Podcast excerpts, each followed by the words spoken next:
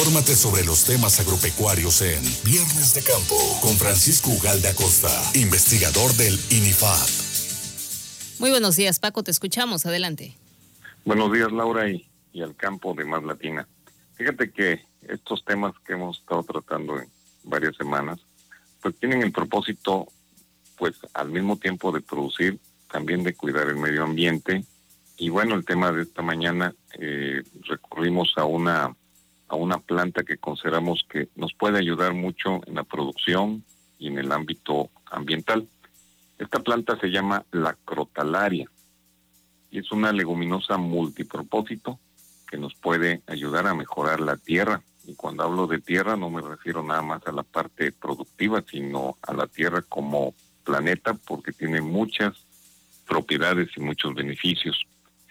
Como antecedente ¿Por qué utilizar este tipo de plantas? Bueno, la degradación del suelo, que la definimos como la pérdida de la capacidad de producción agrícola o de materia verde, como son los pastizales, debido al deterioro de parámetros químicos, pues, al uso de muchos fertilizantes físicos, como es el exceso de maquinaria, y biológicos, porque estamos de alguna manera por una, pues por un mal manejo, eh, podemos afectar la vida microbiana del subsuelo. Las causas, muchas, por ejemplo, la erosión, la explotación intensiva cuando tenemos cultivos muy demandantes y que buscamos siempre que produzcan más, el exceso de riegos, el uso irracional de fertilizantes y el mal manejo de agroinsumos. ¿Cómo corregir o detener la degradación de los, de los suelos?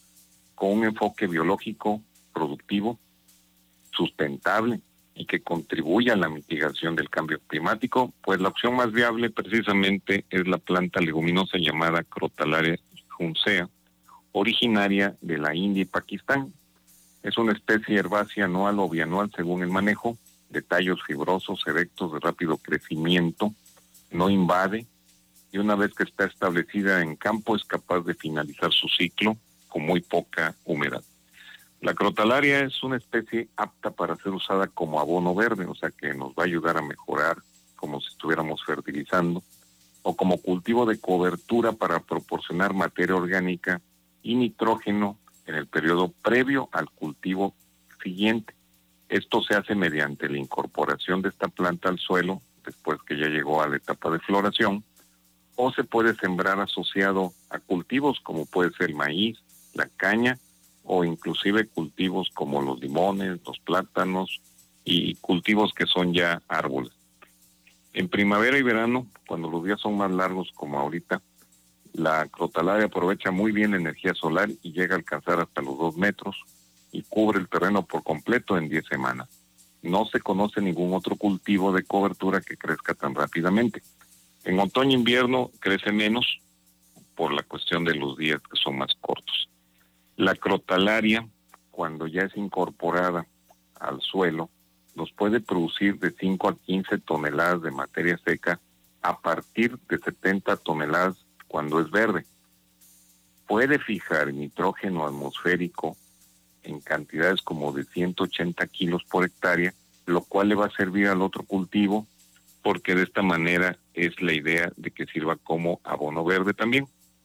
Cuando se adiciona al suelo o se incorpora, tiene una incidencia positiva en mejorar las propiedades físicas, químicas y biológicas, es decir, recupera el suelo que empieza a tener problemas de degradación. En pruebas realizadas en Veracruz, esta información es a partir de promedios. Cuando se incorpora la crotalaria al suelo, puede llegar a aportar 180 kilos de nitrógeno en promedio, 32 kilos de fósforo, 342 kilos de potasio en promedio, 160 kilos de calcio y 46 de magnesio. Esto, pues, es una aportación regular de bonos verdes al suelo y a mediano plazo tiene una importante efectividad en la fertilidad, al punto que podría irse reduciendo con el tiempo la fertilización química y reducir el proceso de acidificación que provocan los fertilizantes químicos. Otros atributos es que la planta a nivel de raíz secreta una sustancia conocida como monocrotalina. Este tiene un efecto nematicida, por lo tanto, en lugares donde tienen problemas de, este, de esta plaga, pues puede ocasionar que se vaya disminuyendo la población o repeler estos nematodos y dejar al cultivo como el café, como las hortalizas para que puedan producir sin efectos de estas plagas. La maleza no representa problema para la crotalaria, ya que tiene la facultad de irlas eliminando mediante la sombra que produce su crecimiento erecto o por efecto alelopático. No permite el desarrollo de muchas arbences, como se le llaman también a las malezas. Pero algo bien importante, la siembra de, de crotalaria entre ciclos de producción interrumpe ciclos de producción de plagas. Quiere decir, donde ya se asentaron las plagas, esta planta puede romper esa parte biológica.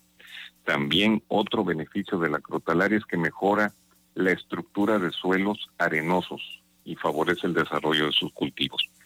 Y por fin, y por último, la crotalaria tiene tan bajas necesidades hídricas que puede utilizarse en periodos ya casi finales del, del ciclo temporal como en noviembre y diciembre y puede sembrarse y se desarrolla generando los beneficios al suelo. Su establecimiento es muy fácil, económicamente también es pues accesible para la, para los productores. La crotalaria es naturaleza botánica que nos regresa a la calidad del suelo, Laura. Eh, Paco, en este sentido, eh, volver a lo mismo en cuanto al, tema de implementar eh, pues este uso, en este caso pues nos mencionas varias bondades, el que el fertilizar o, ser un cultivo de cobertura, el interrumpir pues estos ciclos de producción de plagas, que es muy importante y sobre todo pues esta baja necesidad en el tema hídrico. ¿Cómo se puede tener acceso a ella? Si se usa aquí en el estado de Veracruz. Eh, son varios beneficios y que deben de aprovecharse. Desafortunadamente, Laura y amigos de Más Latina, esta es una tecnología muy antigua. ¿eh? De hecho, en, los reportes que tenemos del campo Cotazla hace 60 años, ya se tenía la tecnología disponible, posiblemente faltaban algunos componentes de manejo, pero ya es una tecnología muy antigua, pero desafortunadamente no es del uso convencional. Hoy, con la situación de la necesidad de bajar costos de producción o de la situación de suelos muy explotados o problemas de plagas que se han asentado en algunos cultivos, es necesario que esto se, retome o se considere dentro de los procesos de producción agrícola inclusive pecuaria también para mejorar suelos que han estado sometidos a una explotación intensa. Creo que es necesario que los productores y los técnicos que se encargan de asesorar a los agricultores conozcan esta tecnología y con gusto este, estaremos informándolos. Yo quiero poner un teléfono que siempre en todos los programas se me olvida comentarles. El teléfono que tenemos ahí en el campo es el 800-088-2222, extensión 87252, de lunes a viernes de 8 a 3 de la tarde, para que si necesitan información con gusto los contactamos y le podríamos asesorar en esa parte para que incorporen este tipo de sistemas a la producción, Laura.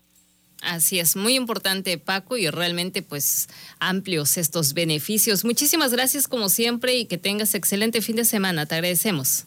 Gracias Laura, buen día y cuídense Buen día, tú también, gracias Paco. Ahí escuchamos el comentario de Francisco Ugalde Acosta, él es investigador del INIFAP del campo experimental Cotaxla.